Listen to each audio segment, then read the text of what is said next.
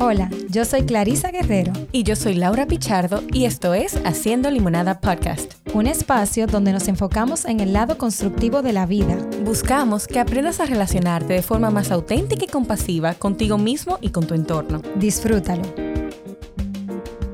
La palabra resiliencia probablemente la hemos escuchado en distintos momentos de la vida. Sin embargo, ¿conocemos realmente qué es la resiliencia? ¿Es una característica con la que nacemos o la vamos desarrollando con el tiempo? ¿Cómo podemos cultivarla en nuestra vida adulta?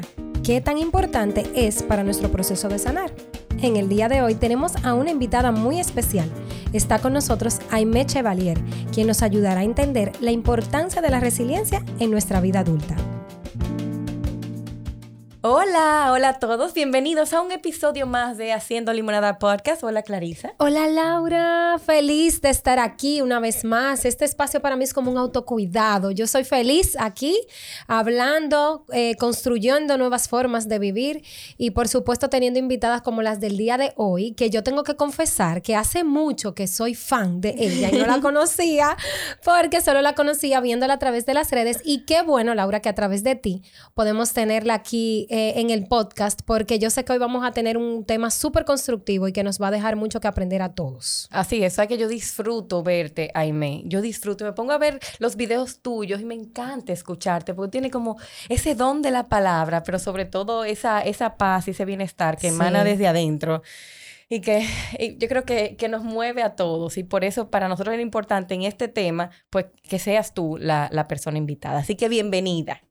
Gracias, gracias. Tú sabes que me mueve muchísimo cada vez que alguien me dice eso, de que es que tú tienes como esta paz y eso, porque eso no ha sido, o sea, mm, mi manera de conceptualizarme a mí misma, dice yo, sosteniéndome en el pasado, no sería eh, paz, la primera palabra que me llega a la mente, pero sí ha sido un camino de decisión, de compromiso, de honrarme a mí misma.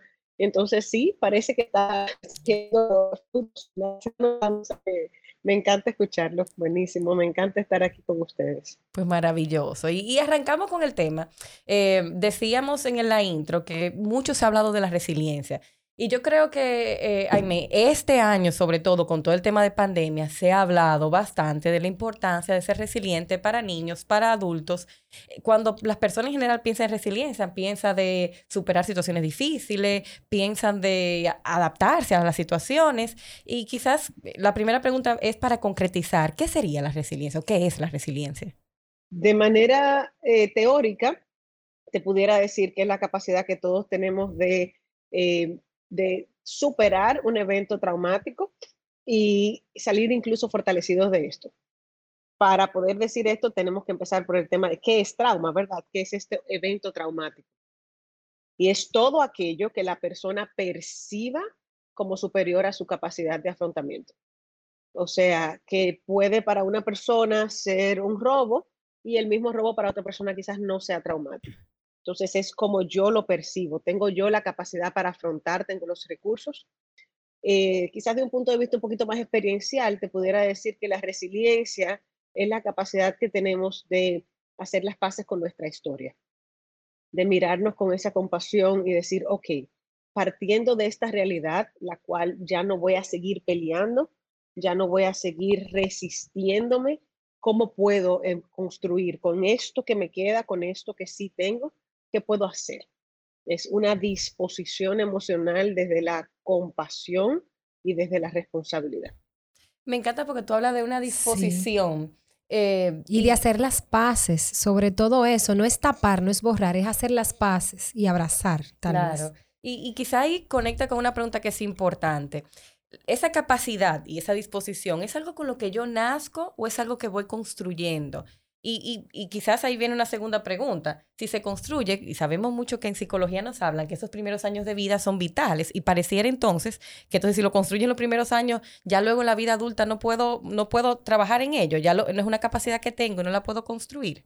Buenísima la pregunta, ¿verdad? Porque todos entonces eh, podemos incluso pecar de deterministas y decir, bueno, pues si yo tengo una infancia tuve una infancia que no fue la más favorable, no tuve los privilegios que quizás tuvieron otras personas, entonces ya no voy a tener la capacidad de acceder a esta, no voy a poder, no voy a tener la oportunidad de acceder a esta capacidad, pues no.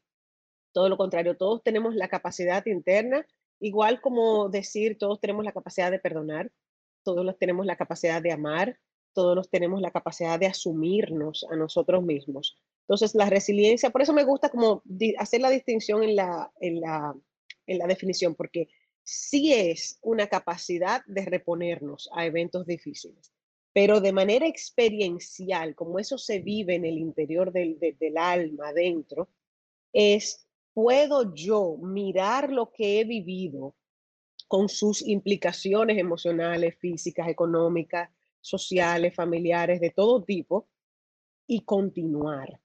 Entonces, eso es una disposición. Ahora, claro que hay muchos eh, mecanismos que podemos utilizar, sobre todo con los jóvenes, con los niños, para fortalecer, para darle eh, conciencia de esta capacidad, para ponerle lenguaje, porque pasamos tanto tiempo de nuestra vida resistiéndonos. O sea, yo no quiero pensar en mi abandono, en mi dolor, en mi tristeza, en, este, en esta traición, en cómo esto impactó mi vida. Entonces, el poder ofrecerle a una persona estrategias va a ayudarle a transitar la resistencia y eventualmente llegar a un punto de aceptación. Creo que sí a todo lo anterior. Claro, claro, y es importantísimo como lo, lo conectas de nuevo con la disposición, porque hay una parte activa hay una acción que surge desde adentro, pero que depende directamente de mi decisión, porque pareciera que en ocasiones hay personas que tienen el discurso de que son un poquito víctimas de, su historia, víctimas de, lo que la vida me trajo. Y precisamente por eso creamos este espacio, porque es verdad, la vida me trae estas situaciones o me enfrenta a estas situaciones, o, ve, bueno, primeros años de vida tuve situaciones de pérdida, de abandono, de, de abuso, y entonces, ¿qué hago con ello? ¿Cuáles decisiones voy a tomar respecto a mí y respecto a la forma que me voy a vincular con los demás. Pero, sin embargo, en el otro lado que no es el victimismo, eh, Aime, eh, también están las personas que a veces usan como, yo le digo a veces como el empañete en la pared, como que tapé la situación, no pasó nada, le di la espalda, me fui.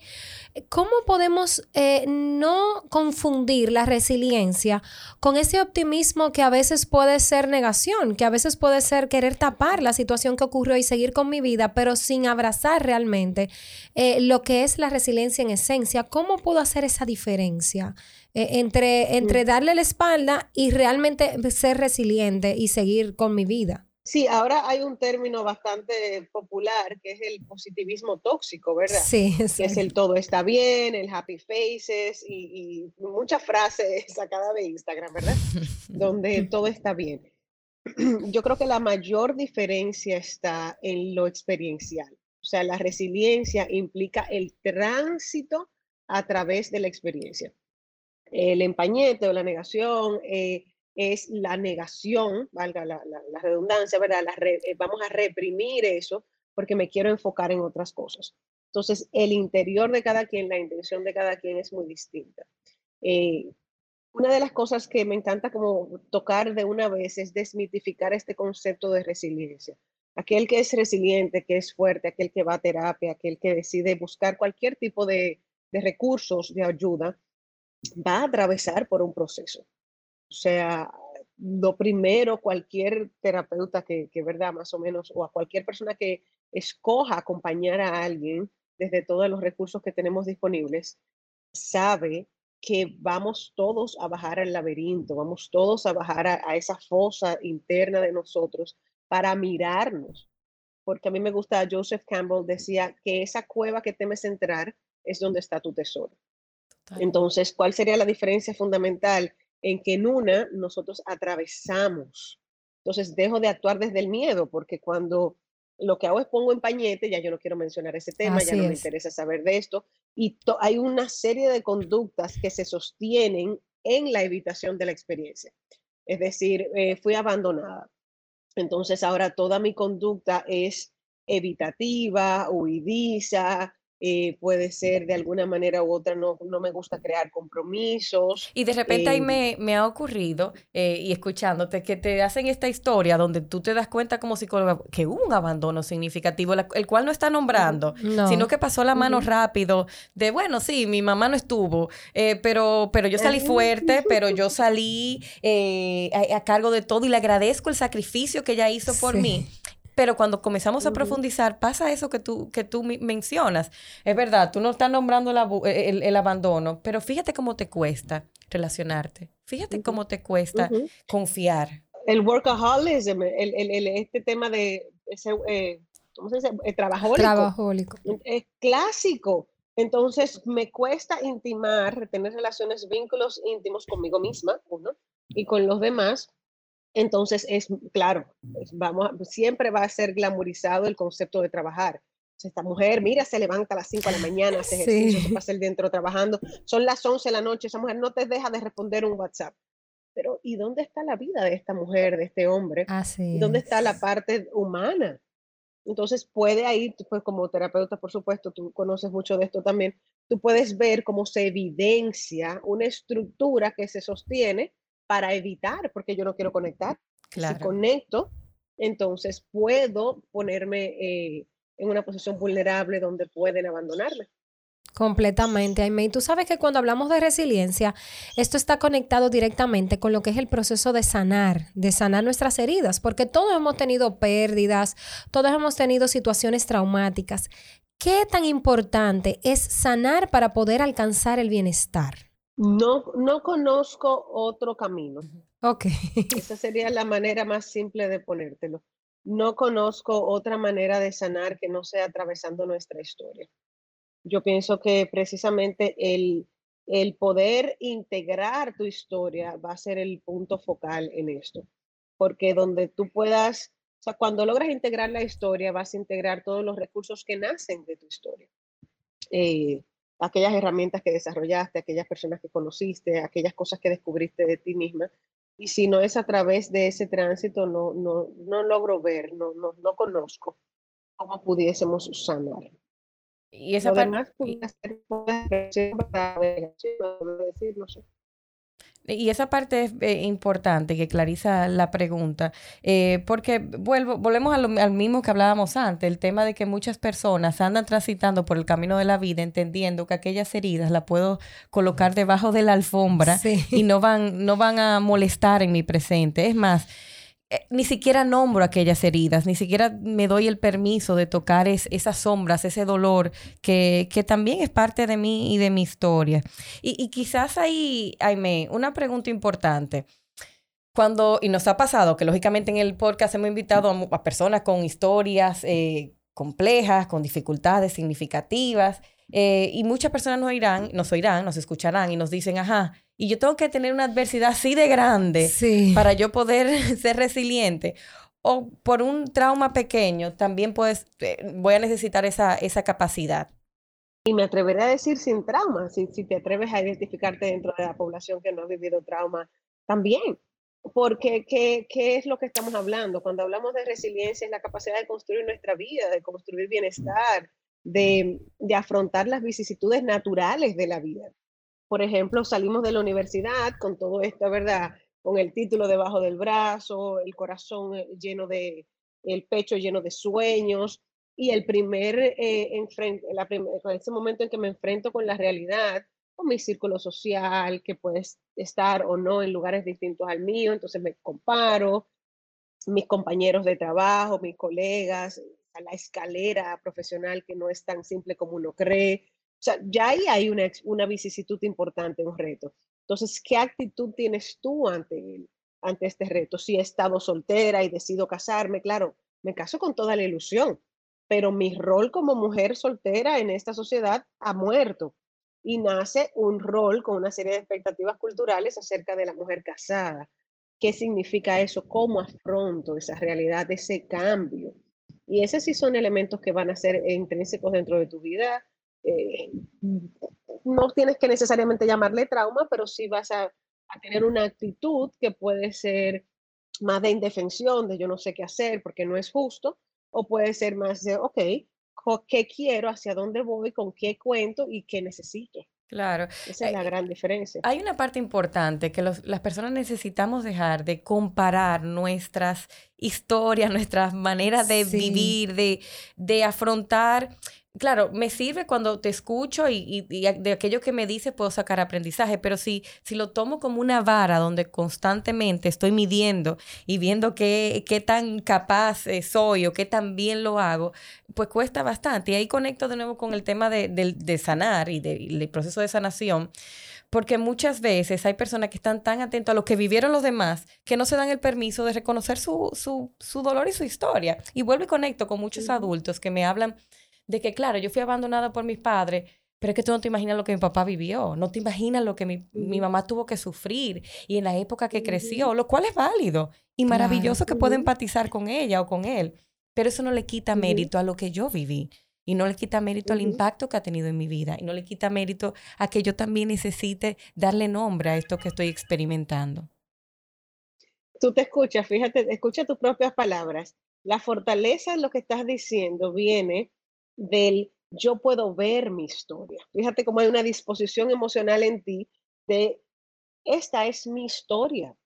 Mi mamá siempre dice, nuestro vino es amargo, pero es nuestro vino. O sea, no será el mejor del mundo, pues, cuando se refiere a la familia, ¿verdad? No somos lo mejor del mundo, pero es nuestra familia, es la única que tenemos. Entonces, fíjate cómo tú puedes decir, esta es mi historia no, no se parece a la de Laura Pichardo, no se parece a la de Meche Valier, se parece a la mía. Y en este lugar, como puedo sostener mi realidad, entonces puedo continuar. Tú sabes que a mí me encanta la idea, ahora que estamos con todo este tema de las Olimpiadas, yo siempre he dicho que no todo el mundo empieza en el mismo lugar. Si vamos como al track field donde, donde se corre, ¿verdad? Se supone que todo el mundo empieza en, la mismo, en el mismo nivel para darle la vuelta y que todo el mundo recorre la misma cantidad de kilómetros. Pero en la vida hay personas que empiezan en cero, hay personas que tienen mucho privilegio y van a empezar en 5, en 10, hasta en 25. Pero hay unos que también nos toca empezar en menos 20, en menos 10, en menos 50 cuando dice estoy menos 5 de menos 50, usted ha recorrido 45 niveles, ¿no? Pero si lo comparo con una persona quizás con mayor privilegio que esté en 15, esa persona ha recorrido 15, tú 45. Pero claro, se ve más el éxito del otro porque, no sé, económicamente, en términos de oportunidades, puede ser distinto.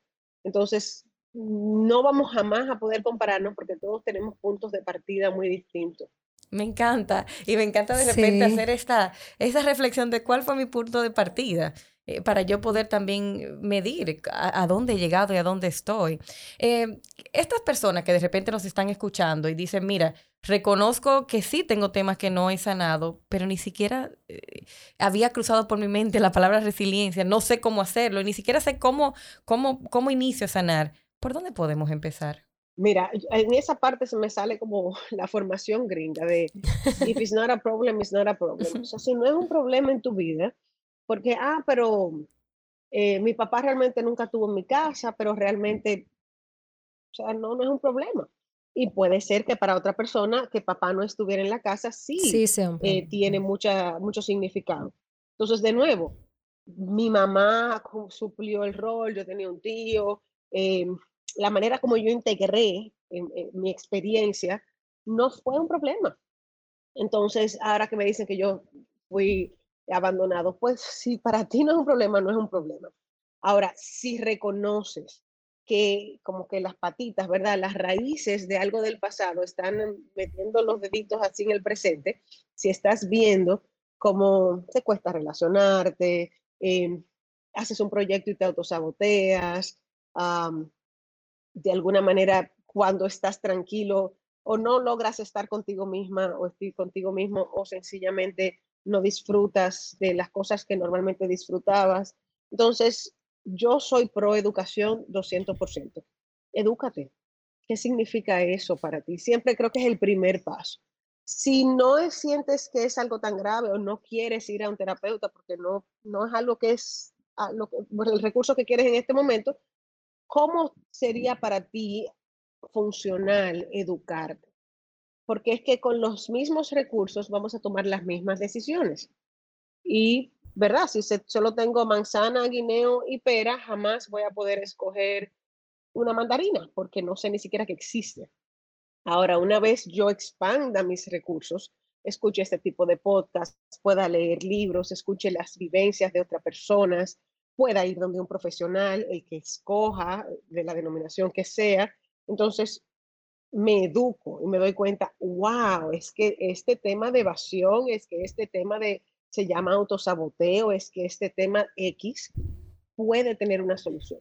Claro, o sea, lo que tú hables, cómo, cómo, yo, cómo yo nutro esa vida emocional, que cuando ya tengo esa, esa voz interna que me dice, sí, necesito hurgar más, pues puedo nutrirme, puedo buscar pues todo, todo lo que está eh, alrededor. Yo creo que estamos en una época maravillosa en cuanto al acceso a la información eh, y al, al, a la importancia del bienestar. Hace años atrás era como un sueño, como algo utópico de, de, que se dedicara tanta, tanta importancia a la salud mental. Sin embargo, hay mucha información rica eh, y, y, gratuita. de mucha utilidad. Así es. Aime, yo quiero ahora entrarme un poco en Aime la humana, la persona, un poquito en esa área. Y me ella le gusta, ella le gusta, ella, no gusta sé, apoyar ahí. los psicólogos le encanta hurgar en el tema personal. Y yo me pregunto, ya, ya me imagino. Yo me pregunto, Aime, ¿qué te ha ayudado a ti a construir el camino de sanación para ti de manera personal? Guay yo la llamo pregunta bucapié, ¿verdad? Eh, eh, bueno, sí, siempre, yo trato de ser como bastante transparente en este sentido.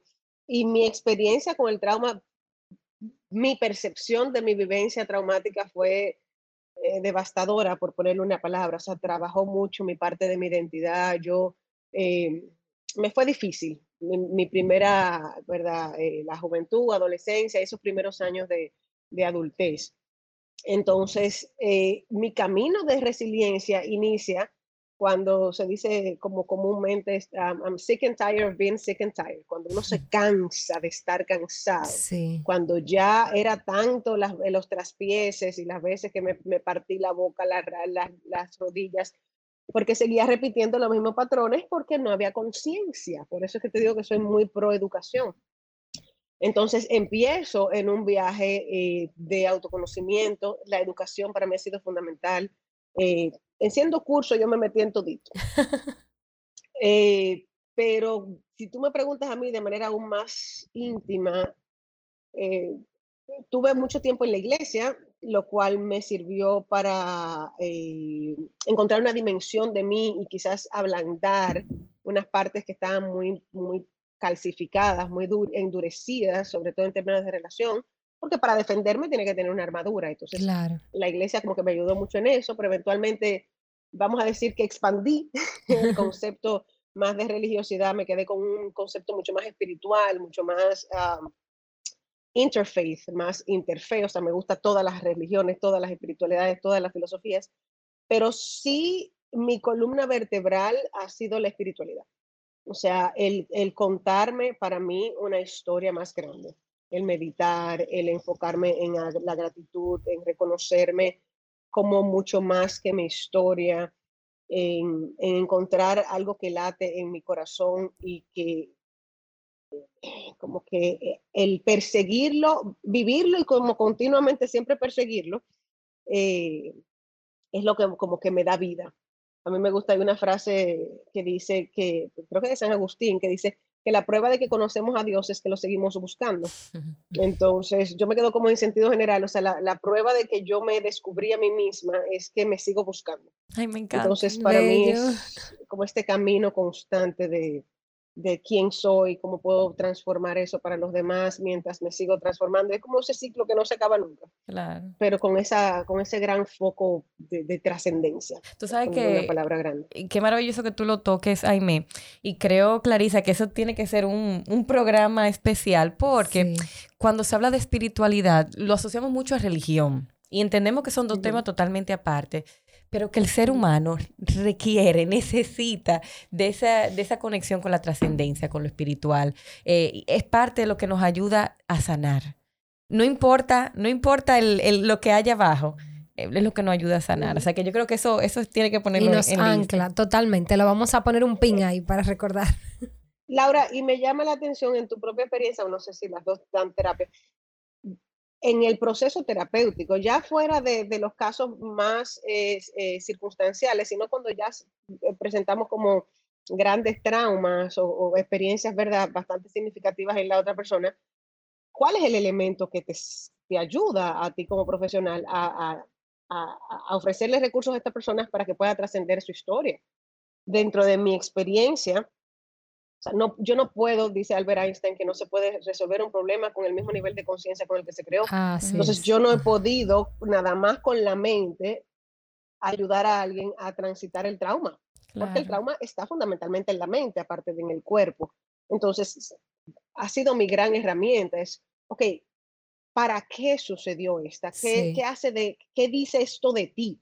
Fíjate que no es un tema religioso, para mí nada, eh, no es religioso, es todo aquello que trascienda la mente, que te saque a ti del, centro del universo como posible víctima o, perpetrador, incluso por temas si hay un tema de culpa. Claro, y es, ahí me conecto, eh, Clarice, tú recuerdas el dónde están las monedas de Joan Garriga, porque de repente tú recibes estas monedas que te trae la vida, que no son las que tú querías, no era la que tú eh, te hubiese gustado tener, que pueden ser monedas de, abuso, de maltrato, de, eh, de negligencia y cómo en ese transitar de la vida tú necesitas de una manera u otra darle valor a eso que, que recibiste, porque parte, vamos, de esa trascendencia, ese mirar más allá.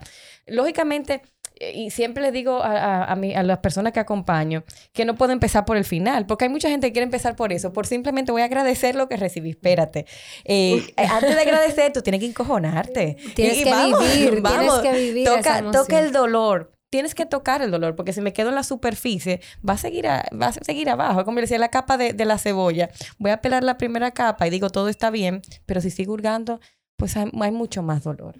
Así es, y, esas, esas monedas, como tú dijiste por, por el libro de Joan Garriga, son parte de ti. Si las rechazas, estás rechazando una parte de ti que, que igualmente tiene su valor y tiene, como tú dices, un aprendizaje, una enseñanza.